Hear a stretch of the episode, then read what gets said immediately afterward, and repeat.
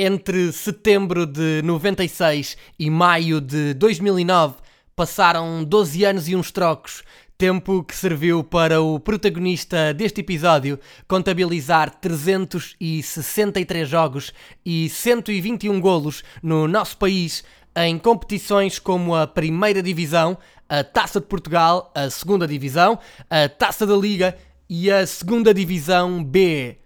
Tudo começou no estádio José Gomes, no empate a zero entre Estrela da Amadora e Rio Ave, e terminou no Comendador Joaquim de Almeida Freitas, com o Moreirense 1, Desportivo de Chaves 0, sendo que o tento solitário dos Cónegos foi da sua autoria. Para além do Estrela da Amadora e do Moreirense, vestiu as camisolas de Marítimo, Rio Ave, Feirense e Beira-Mar.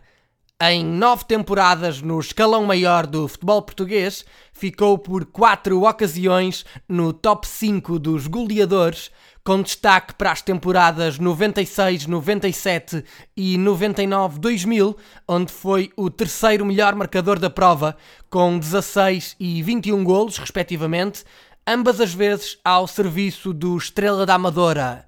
Falo de Gaúcho. Eu sou o Paulo Freitas e este foi o 38 episódio do podcast No Mundo dos que são grandes. Até breve.